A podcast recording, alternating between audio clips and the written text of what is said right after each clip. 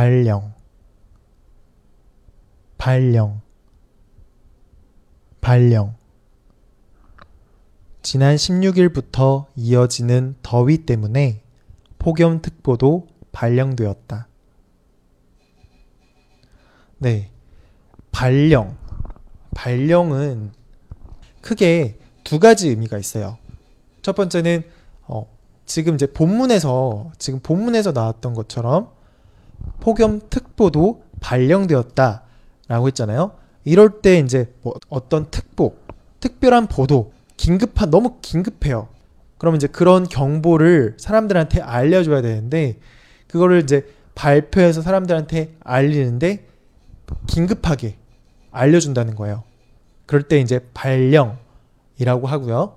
또 다른 표현으로 더 많이 사용되는 거가 음, 명령을 내릴 때 어떤 내가 어디에 발령 받았어요. 예를 들면 어, 나는 원래 서울에 있었는데 서울에서 일하고 있었는데 부산으로 발령 받게 된 거예요. 그렇게 되면 이건 무슨 말이죠? 명령이 내려온 거잖아요. 어떻게? 서울에서 난 일하고 있었는데 부산에서 일하라고 발령을 받은 거예요. 그러니까 어떤 내 직책이라든가 내가 일을 하는 것 그런 것에 대해서 좀 더 구체적인 어떤 명령이 내려온 거예요. 그래서 보통은 그렇게 서울에서 있을 때 부산으로 가거나 아니면 내가 어, 내 직책이 올라갔어요. 대리였는데 과장이 됐어요.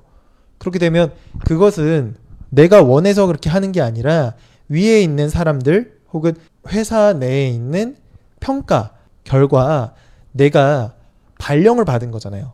내가 더 높은 직책으로 발령받은 거예요.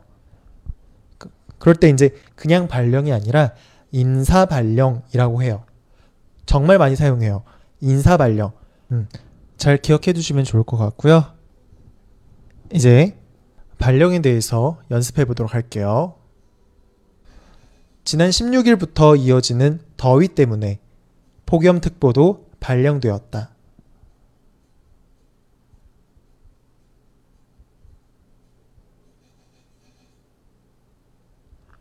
정식 사원으로 발령이 났다. 정식 사원으로 발령이 났다. 정식 사원으로 발령이 났다.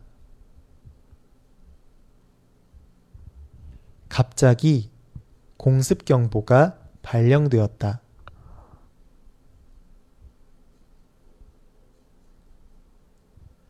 갑자기 공습 경보가 발령되었다.